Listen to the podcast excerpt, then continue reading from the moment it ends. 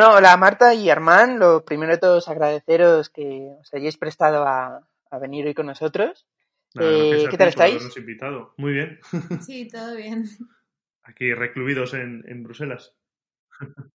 Sí, en- sin salir de casa como todo el mundo y disfrutando del sol a través de la ventana, porque Sí, la verdad hace- es que está haciendo un tiempazo. Hace muy buen tiempo, sí. Mejor que en Málaga. Muy buen tiempo en Bruselas. Sí, Esto es para, para celebrarlo, ¿no? Sí, para celebrarlo sin salir. Eso Sin es. salir de casa, sí, sí. Pero bueno. Pues justo de- del coronavirus y de la cuarentena y de Bruselas es de lo que queríamos hablar. Eh, se ha hablado mucho del, del coronavirus, de Europa, estáis en Bruselas, y de la actuación que ha tenido la Unión Europea. Eh, vosotros habéis escrito varios artículos sobre el coronavirus y el efecto económico y cómo podía afectar eh, las decisiones de la Unión Europea y si Europa estaba tomando buenas o malas decisiones. La primera pregunta que os quería hacer es, con todo lo que ha venido del coronavirus, y ya que llevamos unos días y ya hemos podido ir viendo más o menos por dónde va la cosa, eh, ¿va a ser esto un shock económico del que nos recuperemos pronto o va a ser algo más profundo y, va a ser una recesión de la que se van a necesitar medidas de más calado? Eh, shock es un shock sin duda. Eh, desencadenará en una recesión, creo que a estas alturas del partido es bastante inevitable. Sí. Em, eh, claramente los, los efectos inmediatos del shock eh, eran más por, digamos, por la oferta que por la demanda. O sea, básicamente las, las personas enfermas no, no van a trabajar y entonces hay menos producción. Luego hay una serie de, de medidas, medidas de prevención que, bueno, llevan a un cese de actividad mucho mayor.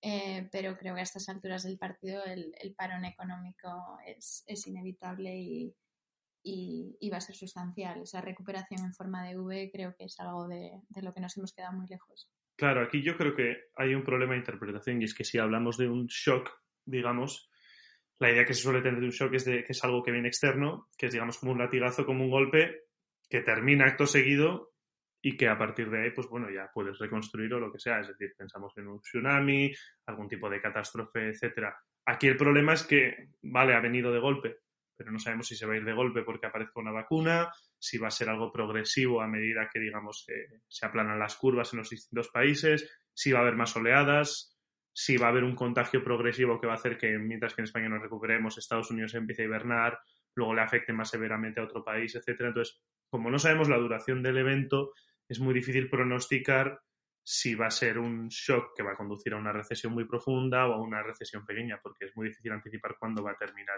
el, golpe. Pero yo creo, como dice Marta, que es inevitable que va a haber una recesión a estas alturas de la película. Pero creo que, es importante eh, decir que esto es un shock y es totalmente externo, en el sentido de que sí va a haber una recesión, o sea, es mucho más que un shock, pero también es un shock, también de cara a la respuesta europea, ¿no? Y todas estas discusiones políticas que tenemos ahora. eh, es Tranquila, no creo que nos esté escuchando ningún holandés. No tienes que justificar los, los problemas que está viviendo. Bueno, por si acaso España ahora hay mismo. que saber hacer, hacerlo bien en todos los medios. Sí, pero yo creo que nuestra respuesta sería, sería esa, lo que preguntamos, Víctor, ¿no? Vamos a tener una recesión casi seguro y, y de ahí la pregunta es cómo, cómo saldremos. Hemos hablado precisamente de, de la respuesta de los diferentes países, ahora iremos a eso. Eh, una cuestión muy sonada ha sido lo del bazooka alemán, eh, que es un, como un concepto que podría ser una solución a la crisis. ¿En qué consiste? Bueno, el bazooka alemán. eh, el bazooka alemán se basa básicamente en el hecho de que bueno, Alemania ha prometido una cantidad ilimitada eh, para, para rescatar a su economía. O sea, básicamente no, no van a dejar a nadie caer, no, no van a dejar que caigan las empresas, no, o sea, hay una cantidad, digamos, ilimitada de liquidez, de avales, eh, para asegurar de que, bueno, lo que es, pues es un shock, como hemos dicho, eh, lo que es un parón temporal muy duro, eh, no conlleve al cierre de muchísimas empresas, a un montón de despidos permanentes y, bueno, y a una serie de acciones que ya no es que hagan la recesión inevitable, sino que, que agravarían muchísimo su profundidad. Em, entonces, se ha hablado de ilimitados, se ha hablado de 500.000 millones, eh, digamos que estamos en unas cantidades en las que, bueno, da un poco igual. Al final esto transmite una confianza casi absoluta a los mercados y, y pone a Alemania en una situación privilegiada. Claro, pero eso es algo en lo que yo creo que habría que hacer énfasis, es decir, que estamos hablando de una cuestión no ya solo de magnitudes económicas, sino de confianza. la, confianza que tiene el emisor, es decir, quien anuncia esas medidas, pero también la confianza que tienen los mercados en el país y en que ese país tiene la capacidad de cumplimiento. Entonces, la cuestión del bazooka alemán no es tanto que es un bazooka, sino que es alemán. Es decir, tiene determinado por unas autoridades que tienen una, credibilidad a la hora de decir vamos a dedicar tanto dinero y no vamos a permitir que ninguna empresa, eh, bueno, pues tenga problemas de liquidez y por tanto vamos a step in y protegerlas, pero también que hay una credibilidad de que Alemania tiene la capacidad para hacer eso. Por tanto, es una medida muy buena, pero que no puede ser replicada desde el punto de vista de todos los Estados miembros porque no tienen esa credibilidad. Por eso discutíamos, y es algo que, que por ejemplo, yo que trabajo en el Parlamento Europeo he colaborado con la Oficina Garicano para plantear que es hacer un bazooka europeo, ya que en España no tenemos la capacidad para hacer un bazooka de esa envergadura y en Italia tampoco la tienen, por poner los dos ejemplos que peor lo están pasando, tratar de hacer un bazooka a nivel de toda la Unión Europea y tener la credibilidad que ahí sí tienen las instituciones de la UE. Claro, el gobierno español no puede eh, prometer una cantidad ilimitada porque bueno, eh, no tenemos el mismo nivel de credibilidad, desde luego el mismo nivel de confianza de los mercados y cantidad limitada sí, pero esa cantidad te la tiene que prestar alguien, ¿no? Eh, a diferencia de eso, ahora mismo la deuda alemana se cobra tan, tan, tan barata en negativo, por supuesto, que, y, la confianza en los mercados en Alemania es absoluta. Entonces, si el gobierno alemán te está prestando su aval, ya con eso estás, estás bastante cubierto. Entonces, por eso es una situación, eh, o sea, es una promesa que no es extrapolable, por supuesto, como dice Armand, y por eso si se hiciera, para que se hiciese bien y funcionase bien, tendría que ser a nivel europeo.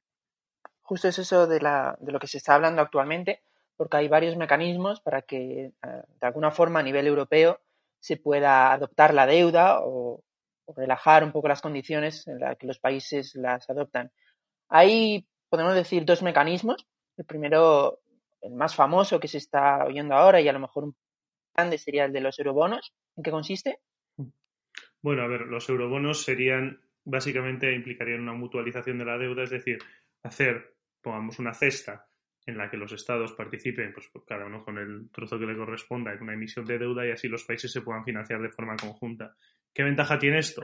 Que si, por ejemplo, un país como Grecia acude a los mercados y tiene que pagar un interés de, digamos, el 6%, estoy diciendo una cifra al azar, pero no tan al azar, no tan al azar sí, eh, pero, es lo que llegó a pagar, digamos, en el peor momento. Eh, claro, tiene que hacer frente a unas obligaciones que pueden poner en riesgo su estabilidad fiscal. En cambio, si todos los países lo hacen de forma conjunta, los inversores estiman que hay una mayor capacidad de que, de que, los países cumplan. Entonces, el interés en común será más bajo. Es decir, la ventaja de mutualizar es que, en definitiva, muchos países que están en una mala situación pagan menos intereses. ¿Cuál es la contra de eso? Que los países que están muy bien pagan más intereses, porque, claro, digamos que el dinero no sale en ninguna parte. Es decir, para que, para que Grecia pague menos intereses al hacer una media, países como Alemania tendrían que pagar más. De ahí el hecho de que el sur abogue por una mutualización de la deuda y el norte sea más remolón. Hombre, pero no estoy del todo de acuerdo en el sentido de que sí, la deuda a Alemania le costaría algo más cara, pero realmente le cuesta tan, tan, tan barata y se están endeudando tampoco que tampoco. O sea, no, creo que ese sea el problema gordo de Alemania. El problema gordo de Alemania es que nos estaría avalando a todos y es algo que no tienen ninguna intención de hacer. O sea, para ellos es más el riesgo, ya no es lo que nos están avalando a todos, sino que hay un riesgo, digamos, de moral hazard que bueno, con el aval de Alemania, ¿cómo no vamos a pedir todo el dinero del mundo? O sea, ¿qué, qué, alicientes tenemos para ser más responsables fiscalmente? Em, pero bueno, claro, luego también hay una cuestión de intereses, aunque yo sí creo que si hubiese eurobonos a nivel europeo, los intereses es verdad que no serían tan bajos como lo son para Alemania, pero, pero desde luego no estaríamos hablando en un punto, de un punto medio entre los países. No, no serían cantidades exorbitantes, desde luego. Pero es evidente que a Alemania le saldría más caro endeudarse. Es decir, hay que explicar también eso, que no es una ganga para todos. Sin duda. Y para esa responsabilidad de la, para esa responsabilidad de la que habla Marta, de que los países pues no se endeudasen hasta unas cantidades ilimitadas, ya que al final todo lo va a pagar Alemania, ¿podría ser compensada los, los eurobonos si se creasen con alguna medida como alguna supervisión europea, algún ministro de finanzas o algo similar que también se ha propuesto? Sí, bueno, y a ver, eso es una exageración, o sea, no es que, no es que la gente se vaya a endeudar ilimitadamente, de hecho, en este caso ha habido muchas eh, propuestas que hablaban de cosas como, por ejemplo, que haya deuda azul y deuda roja, que es cada país puede emitir eurobonos hasta un cierto límite y a partir de ahí, si quieres seguir emitiendo, eh, emites deuda nacional. Y entonces ya la responsabilidad es una nacional y el coste es más alto. Em, pero es más el hecho de que, de que, digamos, Alemania nos estaba avalando a todos, que a priori no tiene por qué significar nada, o sea, a, menos que quiebre a alguien, el, aval no, digamos, no les costaría per se a priori, más allá de... Hombre, yo creo que, sí supondría un problema de incentivos, es decir, en el momento en el que no temes que tu deuda, los intereses de tu deuda se pongan por las nubes en función de las decisiones que tomas, tú vas a ser mucho más liberal, digamos, en el gasto y en la planificación que haces de ingresos y gastos porque crees que siempre puedes pedir deuda y que eso no va a tener las mayores consecuencias. Eso es algo que hemos vivido en España.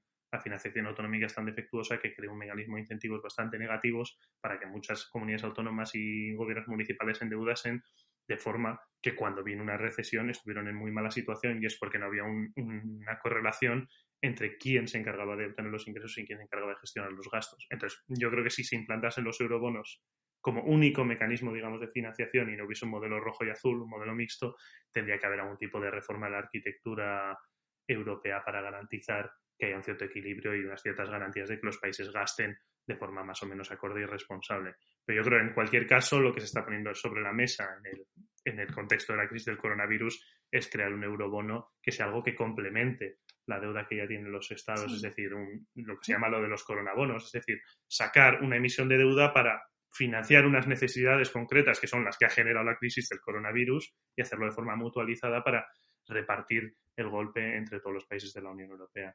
Pero de momento yo creo que la perspectiva de tener un, bono europeo que sustituya la deuda nacional es bastante ilusoria. Sí, eso es. O sea, si esto, si esto se llevase a cabo ahora, que, que parece que no se va a llevar a cabo mm. igualmente, eh, sería para financiar unas cosas muy concretas. O sea, mm. estoy de acuerdo con Armand. De repente toda nuestra deuda no se va a convertir en eurobonos. Mm. Eh, y de hecho, ¿qué, ¿qué, nivel de concretas, digamos, también es algo que se está discutiendo. O sea, a lo mejor hacer una cosa muy puntual para financiar solo costes médicos y cuatro cosas más es eh, más factible políticamente. Em, pero claro, más allá de eso, podemos llegar a casi cualquier cosa. También para, para los costes económicos inmediatos, pues bueno, parte del debate, ¿no? Y luego más allá, para un plan Marshall europeo, que sí, estaría ligado a, lo que ha pasado con el coronavirus, pero ya no estamos hablando de, de digamos, los, los costes inmediatos del coronavirus. Pero yo creo que también entra otro debate muy interesante. O sea, ¿los eurobonos servirían solo para mutualizar la deuda o servirían también para que hubiese, digamos, transferencias fiscales directas. O sea, quiero decir, puedes hacer bonos simplemente para que pues a Italia le cueste más barato endeudarse porque en el fondo de los fondos le está avalando Alemania o puedes llevar la situación un paso más allá, que esta sí creo que es poco realista, pero en una, en una versión muy mínima, solo para afrontar los costes médicos, tal vez sí podría considerarse, que es eh, nos endeudamos todos y con ese dinero eh, lo repartimos, digamos, de manera desequilibrada. O sea, a Italia le corresponde X por ciento de la deuda, pero en gastos italianos se gasta más que eso porque se ha visto muy afectada.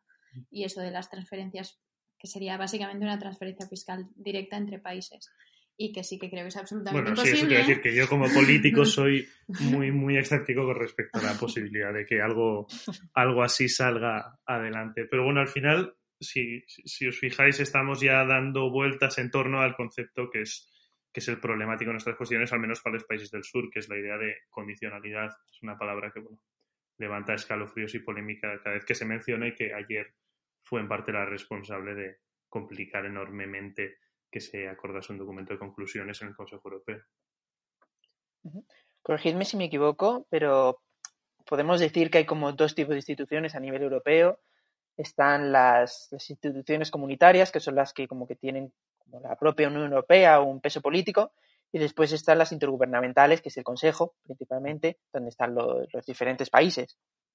Entiendo que han sido el Consejo el que ha parado esta, de momento esta propuesta. Mm. Especialmente se ha oído Alemania y Holanda como los países que se, oponían. Eh, si no salen los eurobonos, ¿habría alguna forma que tiene la Unión Europea con, la arquitectura actual para afrontar esta crisis del coronavirus? Bueno, hay una opción que está sobre la, la mesa, digamos que lo que se permitiría es que los estados miembros que están en dificultades pudiesen financiarse a través de emitir su propia deuda sin que ello tuviese un impacto severo sobre su calificación crediticia, digamos. ¿Cuál sería? Que esos países emitan deuda y la compre de forma más o menos directa el BCE. ¿Qué inconvenientes? En mercados secundarios. Sí, ser Espera, preciso. ¿Qué inconvenientes hay para eso? El BCE, digamos, a lo largo de la crisis tuvo dos instrumentos a través de los cuales compraba deuda, ¿no? Uno es el quantitative easing, que básicamente se dedica a inyectar liquidez en los mercados a través de compra de activos entre los cuales hay deuda de los países miembros, y que es lo que está haciendo ahora, es decir, el famoso bazooka del BCE consiste en inyectar liquidez de esa forma y eso implica compra de activos entre los cuales se incluyen deuda de los países, pero luego había otra forma que son los llamados OMT, que son las siglas de Outright Monetary Transactions, que era comprar en mercados, en mercados, mercados secundarios deuda de determinados países de la zona euro. El problema para llevar a cabo eso, bueno, Sí, sí, sigue. El problema para llevar a cabo eso es que esos países tienen que haberse acogido a lo que coloquialmente se conoce como un rescate, y es lo que dificulta. Y es lo que dificulta que eso pueda salir adelante. Sí, eh, o sea, el, el OMT es lo que, digamos, prometió Draghi con el Whatever It Takes, que es una compra mucho más directa de la deuda, que es básicamente volverte deudor de última instancia, ¿no? El lender Claro. of last resort famoso. Y es básicamente, eh, no vamos a dejar que un país caiga. Entonces, eh, esto sí llevaría, o sea, es, es, es algo que de hecho no se ha ejecutado nunca. Eh, digamos que Draghi al prometer que se iba a hacer eliminó la necesidad de que se hiciese. O sea, una vez que el Sí. mercado se cree que estás dispuesto a hacerlo, eh, ya no hace falta que lo hagas. Em, pero esto sería una manera de, de proporcionar liquidez em, de manera mucho más directa. Claro, Eh, y es algo que, como decimos, no se ha ejecutado, pero ahora mismo se está considerando. Por suerte, el BCE ha actuado lo suficientemente pronto esta vez y entonces no hemos tenido que llegar a esos niveles. Eh, y entonces, eh, por ahora tienen un, programa que es el Pandemic Emergency Purchase Program. em, que es parte de lo que se conoce como el QE, Quantitative Easing, que es lo que se puso en marcha en el año 2015 por parte de la Unión Europea.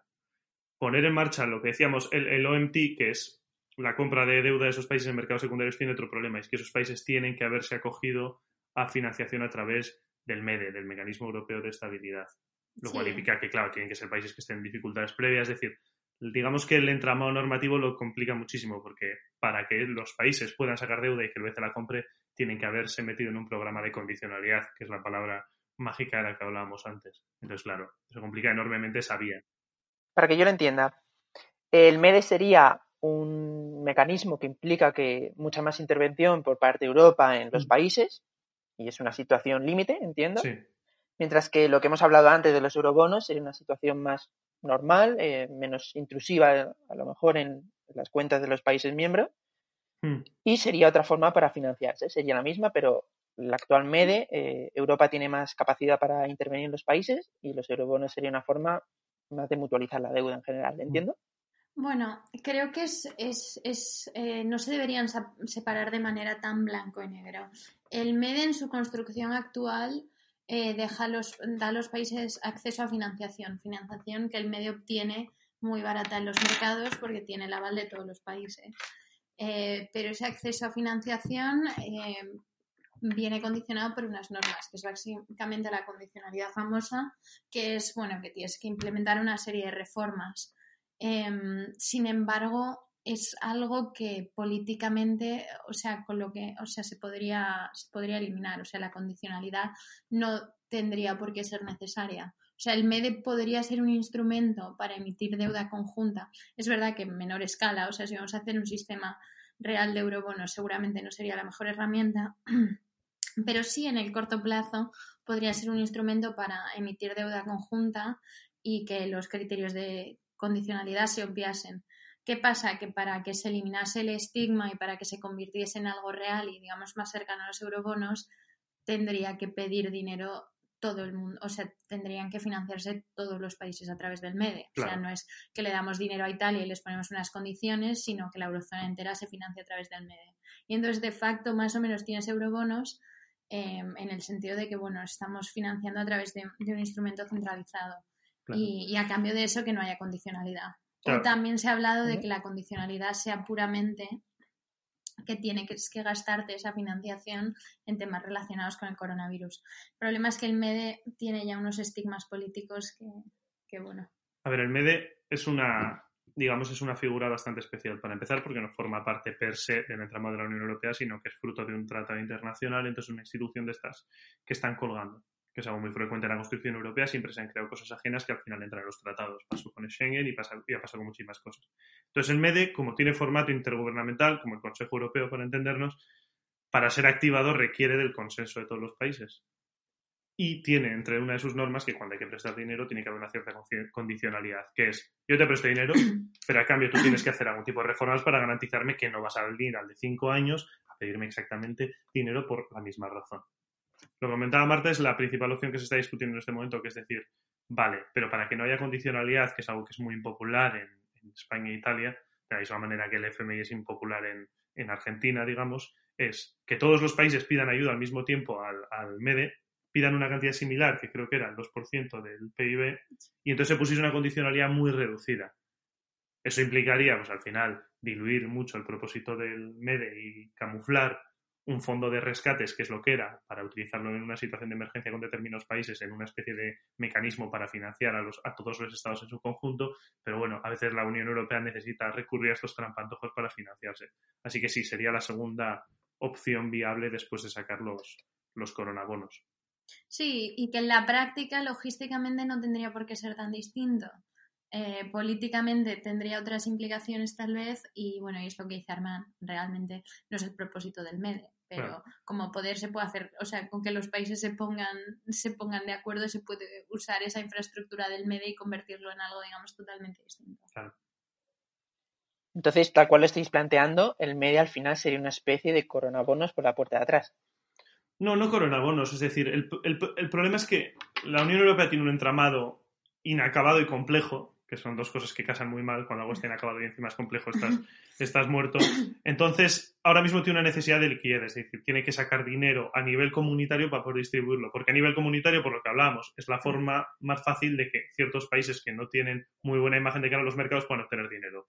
Entonces, estamos intentando sacar dinero de debajo de las piedras. Y eso hace que muchos instrumentos que, si la Unión Europea fuese menos compleja y estuviese terminada, tendrían un uso muy claro, es decir, los coronabonos para financiarse en los mercados, bueno, los, los bonos europeos para financiarse en los mercados, el MEDE como un mecanismo de rescate para instituciones en momentos excepcionales, etcétera, se vean como formas a través de las cuales ir capeando el temporal. Entonces, el problema es ese, no es tanto un defecto de diseño que también, sino también una cuestión de que está inacabada. Cuando, cuando Macron llegó al, llegó al poder en 2017 ya parecía que habíamos dejado atrás la crisis de la zona euro, se hablaba mucho de convertir el MEDE en un fondo monetario europeo, es decir, incorporarlo a la gobernanza europea, darle muchísima más potencia de fuego. Ahora mismo tiene 80.000 millones únicamente de dinero directamente abonado y creo que 520 extra que pueden poner los países, una cifra así, es decir, es limitado. Si el bazooka alemán son 500.000 millones, el MEDE tiene 600.000, pero para toda la zona euro. Entonces, se hablaba de, incorporar la arquitectura europea y de empezar a normalizarlo. Pero como no se hizo, porque en la Unión Europea solo se toman decisiones cuando estamos en un contexto de crisis,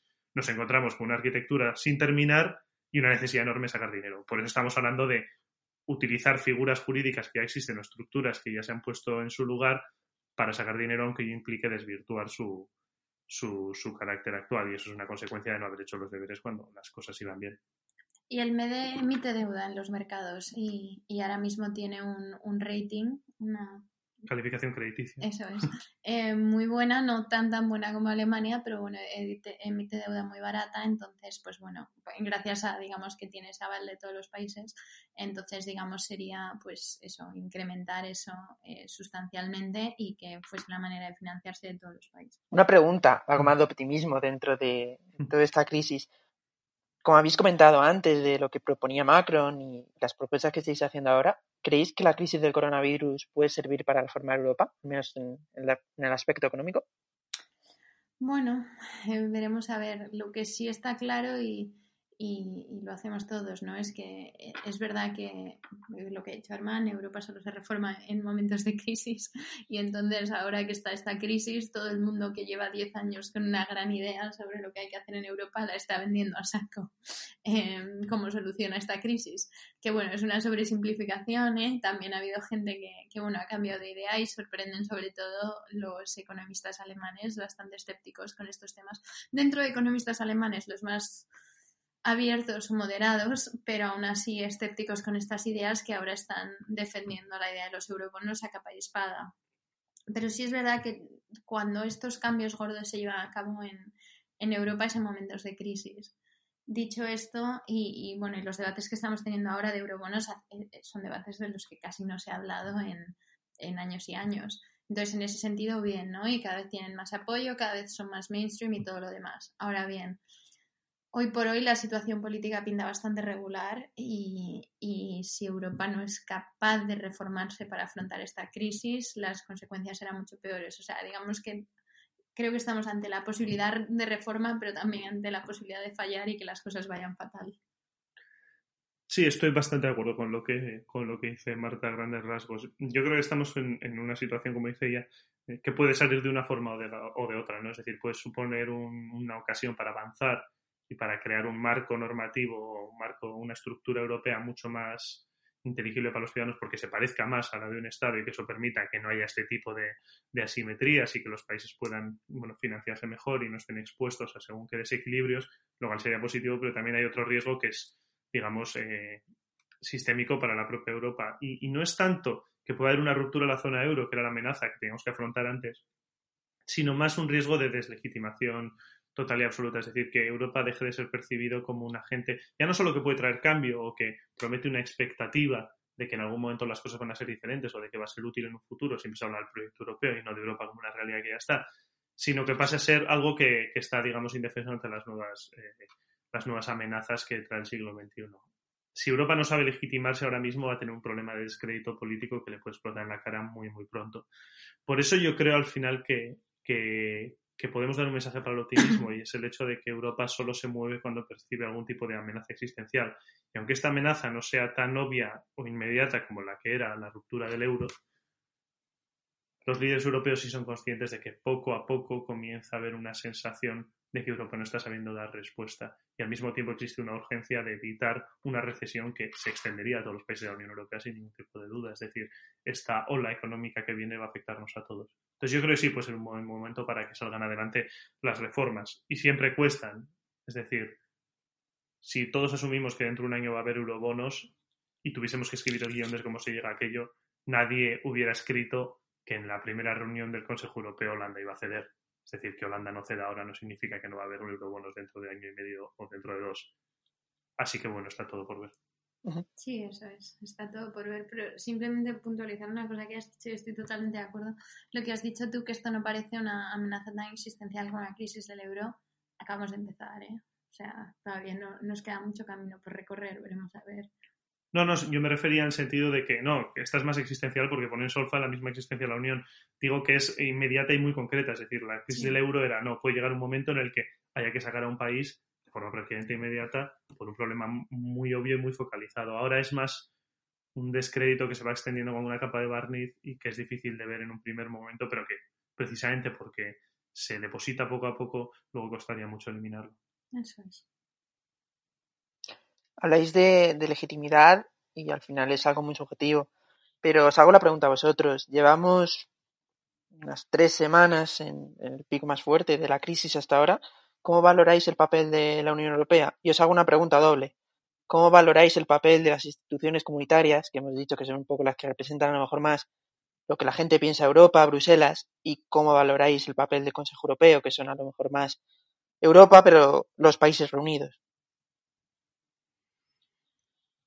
Yo creo que cada uno está en su rol hasta cierto punto, lo cual es lógico, es decir, Caricatur caricaturesco, sí. Yo creo, y bueno, esto igual es una opinión un poco eh, impopular, pero creo que el, la Comisión Europea ha hecho lo que podía hacer desde dentro del ámbito de sus competencias, pero ha sido muy poco efectiva en el ámbito de la comunicación política o de la sensación de transmitir acción. Es decir, ha habido una torpeza enorme a la hora de visibilizar qué es lo que está haciendo la Comisión Europea y a la hora de entender también cómo se eh, da confianza y cómo se transmite la acción a la, opinión pública. Creo que esa ha sido una torpeza histórica y que hasta cierto punto va a poner en solfa el rol que puede jugar la, Comisión Europea. Porque lo que vimos ayer al final es un fracaso del Consejo Europeo, del modelo intergubernamental pero la comisión ha venido tan deteriorada de las dos semanas anteriores que el caos de ayer y el hecho de que haya generado un sentimiento de ira en España o en Italia no ha llevado a que la gente diga, tenemos que hacer que la Comisión Europea tenga más competencias, que más competencias se puedan ejercer de forma comunitaria para que sean eh, llevadas a cabo de forma más eficaces. Eso no ha sucedido. La Comisión Europea se ha mostrado como un actor tan impotente que nadie ha pensado en darle más poder para que actúe de forma más efectiva y es una pena. Sí, la verdad es que lo de la comisión, es que el problema es que, o sea, al final Europa tiene un presupuesto muy reducido. Entonces se pueden hacer cosas puntuales, pero con un shock de este tamaño y que nos afecta a todos. O sea, quiero decir, los fondos de cohesión y ahora se llaman fondos estructurales y de inversión. Eh, que la UE invierte en ciertos países, en ciertas regiones, pueden hacer una diferencia muy sustancial en esas regiones específicas.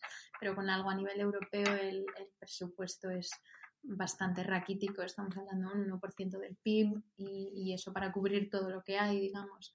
Entonces, es verdad que la Comisión ha hecho poco y es verdad que en comunicación no han estado especialmente avispados pero, pero también tenían las manos bastante atadas y, se ha esperado una respuesta europea desde el minuto uno y la Comisión hay poco que pueda hacer.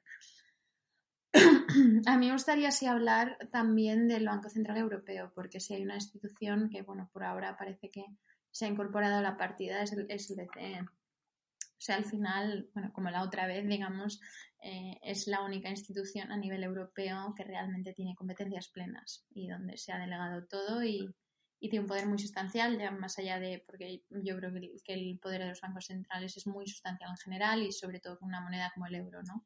Y el Banco Central Europeo esta vez se ha puesto las pilas desde el minuto uno bueno, desde el minuto dos. Bueno, desde el minuto dos. es verdad que Christine Lagarde tuvo un... Un, un resbalón. Sí, un lapsus eh, desafortunado, aunque es interesante porque las medidas que se anunciaron ese día, aunque sin duda insuficientes, eran medidas bastante interesantes que han recibido eh, cero atención. sí. sí que más que, o sea, que son, digamos, medidas de otro tipo que están centradas en, básicamente, en que los bancos presten más dinero, o sea, en facilitar la liquidez, Em, pero, pero eran medidas interesantes, por ejemplo, los requerimientos de capital se han bajado sustancialmente y, y este tipo de cosas ¿no? que incentivan a los bancos a prestar dinero básicamente y a facilitar la liquidez. Eh, pero luego aparte de eso y, y de manera mucho más importante está el Pandemic Emergency Purchase Program, que el es PEP. un, el PEP, eso es, que es un programa ¿Qué consiste en? De compra de bonos en valor de 750 eh, mil millones Sí, algo más, em, sí. de euros. Eh, de aquí a final de año, o sea, estamos hablando de casi 100 millones al mes. ¿Y 100 en mil qué millones, consiste? perdona. Decía. ¿Y en qué consiste? Eh, es, un pro- o sea, es expansión cuantitativa. sí, básicamente es el QE que decíamos antes. Y que es básicamente eso, que el, que el BCE compra en mercados secundarios eh, bonos. Bonos. Eh, sí, o sea, el- esto se divide en una serie de categorías, pero la gran mayoría será deuda soberana, cosa que básicamente asegura una importante demanda en los mercados eh, de deuda soberana de los países de la UE. En programas eh, anteriores ha sido algo así como el 80% de lo que han comprado, el 82% creo, y el resto es deuda de entidades supranacionales, eh, asset-backed securities y una serie de cosas. Pero bueno, que la deuda soberana ha jugado un rol muy sustancial en el pasado y esta vez seguramente juega un rol bastante más sustancial, porque el, el objetivo de esto es, bueno, es proporcionar a los mercados confianza en, en la deuda de los países. Entonces volvemos un poco a lo que estábamos hablando antes, ¿no? Eh, ¿Cuánto vale el aval de España versus el bazooka alemán? Pues bueno, ahora vale algo más porque el BCE te ha asegurado que va a haber una, una fuente de demanda bastante gorda de deuda soberana española. Y que entonces, pues eso, la, esa deuda, a, su coste ha bajado bastante y, y nos permite una cierta confianza que no teníamos hace dos semanas. claro, pero aquí vemos en gran parte lo que decíamos antes de tener que hacer trampa antojos un poco para salir del paso, ¿no? Es decir, el PEP, un nombre gracioso, se plantea como una forma de quantitative easing, es decir, del QE, que es lo que se puso ya en marcha en el año 2015 y que consistía a grandes rasgos en, a través de la compra de todo este tipo de activos que ha mencionado Marta, inyectar liquidez a los mercados para reactivar la economía. Es decir, era una medida que se planteó como ya ha pasado lo malo de la crisis de la deuda, es momento de intentar promover el crecimiento de la zona euro en un contexto en el que los tipos de interés están muy bajos. Eso es el QE, para eso fue creado y para eso se ha mantenido hasta ahora, porque es decir, no, no se ha detenido en ningún momento porque el crecimiento de la zona euro no fue lo suficientemente fuerte en ningún momento como para retirarlo del todo. Y Draghi, que quería terminarlo antes de irse, no pudo hacerlo. Llegó Cristina Lagarde y se encontró el QE en marcha. Entonces, esta medida se ha puesto en marcha como parte del QE, pero más que para reactivar la economía, que también va a jugar un rol en eso, se ha hecho como un mecanismo para intentar aliviar la presión sobre los países en el mercado de deuda, que no era la finalidad para la que estaba creado, pero es un problema que tenemos sobre la marcha y da una cierta idea de que hasta que no esté bien hecha la arquitectura de la zona euro y no se complete de forma efectiva no solo la unión bancaria, sino la política fiscal, eh, todos los mecanismos como el mecanismo europeo de estabilidad, darle un encuadre dentro de la Unión Europea y darle más potencia de fuego, vamos a tener que estar haciendo constantemente transpantojos que desvirtúan cosas tan importantes como la propia política monetaria y eso es un problema. Sí, y el QE originalmente se planteó un poco una cosa de, bueno, ya no podemos bajar los tipos de interés más, ¿qué hacemos de política monetaria? Y es bueno, si compramos bonos en los mercados secundarios, digamos que bajará el coste de esos bonos, que es como una manera de indirectamente bajar el tipo de interés, porque al final el coste de la deuda es, el interés, ¿no? Entonces era como una manera de intentar hacer, digamos, política monetaria de manera un poco original y que pasaba por básicamente inyectar liquidez en los mercados. ¿Qué pasa? Que, bueno, no digo que eso ahora no sea útil, pero el QE se ha demostrado que lleve a que, a que haya más préstamos, o sea, que lleve a que haya más deuda, más liquidez, se ha demostrado que ha servido en ese sentido poco. Ahora, para lo que sí sirve es transmitir una seguridad a los mercados de que la deuda española la, va a seguir comprando alguien. Claro. Y, es una fuente de demanda muy gorda. Y encima ya no solo eso, sino los... Eh, 750.000 millones, el BCE ha, ha, eliminado sus límites tradicionales, que es no vamos a comprar más del 33%, me parece, de la deuda de un país. Ahora ya no tiene esos límites. Es verdad que esos 750.000 más o menos tienen que estar divididos entre los países de la zona euro según su tamaño, pero bueno, es una, es una cosa gradual y tal, o sea, tienen cierto margen de maniobra. Y ya no solo eso, tiene que estar dividido el stock pero no lo que se compra en cada momento. Entonces, como ya hay un stock de bonos bastante gordo, eh, que ahora haya cierta divergencia al stock general tampoco le va a crear una, diferencia tan enorme. Entonces les da bastante libertad más o menos para dirigirlo como ellos quieran. Y es verdad que originalmente su propósito es liquidez, pero en este caso es más bien transmitir seguridad a los mercados de deuda. Desde luego, pues casi seguramente el primer aprendizaje de, de la GAF, ¿no? Porque en la comparecencia está, digamos, el minuto uno, cuando cuando se equivocó, dijo esta famosa frase de We are not here to, close spreads, que, que viene a traducirse como mi trabajo no es reducir el diferencial entre el interés que paga Italia por su deuda y el que paga Alemania. Y es, o quizás había estudiado un libro de, de banqueros centrales, de lo que tiene que hacer un banquero central, porque es verdad que ese no es el trabajo del gobernador del Banco Central de Inglaterra ni del gobernador del Banco Central de Argentina, pero es que el BCE es una institución bastante especial porque tiene un rol de bombero que va mucho más allá de lo que hace normalmente un banco central. Y creo que la primera rueda de prensa de Cristín Lagarde hasta cierto punto muestra que ser un banquero central no es lo mismo que ser el presidente del BCE, es un poquito menos. Sí, es verdad, es verdad. Y, y eso, la rueda, rueda de prensa llevó a un encarecimiento de la deuda muy sustancial que yo creo que hasta cierto punto permitió lo que se introdujo después. O sea, el PEP ha recibido un montón de apoyo y no digo que solo por la aliada de Lagar, pero desde luego había una necesidad más inmediata gracias a ello. O sea, que pudo ayudar casi la cagada de Lagar a impulsar todas las reformas. Bueno, yo creo que políticamente al menos eh, hizo que menos gente la criticase. Sí. Entonces, lo de siempre, si a la gente le das una cucharada de lo que viene, a veces les da tiempo a bajarse del barco. Eso es. La última pregunta, chicos, a lo mejor más política, y os pido que os mojéis. Eh, ¿Existe el riesgo real de que la Unión Europea muera por el coronavirus? Yo creo que no bueno, existe el riesgo real, ¿de qué nivel estamos hablando? ¿no? Si tuvieses que comprar protección ante, ante este riesgo. Eh, no, pero yo creo que no. Yo creo que la Unión Europea es lo suficientemente pragmática y, me gustaría pensar que los estados de la UE son lo suficientemente pragmáticos que, que, bueno, que al final cuando estemos entre la espada y la pared todo el mundo cederá, espero. Eh, creo que, creo que el riesgo real de, lo que podría pasar si no se interviene de forma sustancial está permeando cada vez más. Creo que Merkel ya ha demostrado en cuatro o cinco ocasiones que, bueno, que le apetecería ceder, y, pero creo que hay que jugar el juego político. Holanda me parece más intransigente, pero hasta cierto punto les necesitamos menos. O sea, ahora se habla mucho de, bueno, se habla mucho, hay un artículo de Lefty eh, sobre si, si, los eurobonos, si no se hacen con Alemania y Holanda, porque no los, hacemos sin ellos. hay beneficios, menos que si no está Alemania, pero desde luego el que hace falta, eh, o sea, los demás hasta cierto punto del norte no hacen falta. Y creo que Alemania está dispuesta a ceder en algún momento a algo. Ya veremos a qué. Sí, yo estoy bastante de acuerdo. Creo que la Unión Europea es, digamos, grupo de riesgo y no porque tenga más de, de 60 años, sino porque al final esta crisis, como todo, pone de relieve que las costuras eh, que cosen los distintos países de Europa son bastante más frágiles de las que cosen cualquier Estado-nación, de los que se construyeron en el siglo XIX.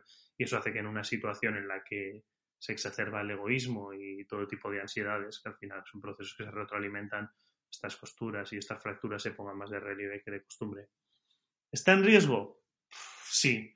¿Va a desaparecer? No lo creo, sinceramente. Sí creo que hay un riesgo mucho más cierto y que es algo que es más probable que pase, que los estados tengan una tentación de convertirlo en algo más intergubernamental.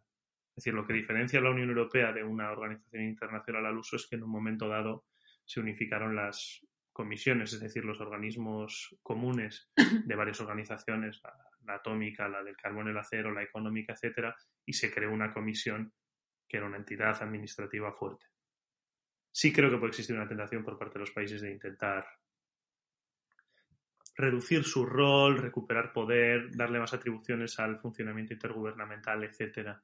Pero creo que lo que la Unión Europea ha conseguido ya y lo que se ha creado, es decir, toda la Unión Económica y Monetaria, el, Banco Central Europeo, etcétera, son tan fuertes que resultaría muy difícil hacer el desandamiaje sin que provoque un derrumbe total. Entonces, no creo que la Unión Europea vaya a desaparecer. Sí creo que podemos vivir una cierta involución y creo que hay bastantes capitales europeas que están por la labor.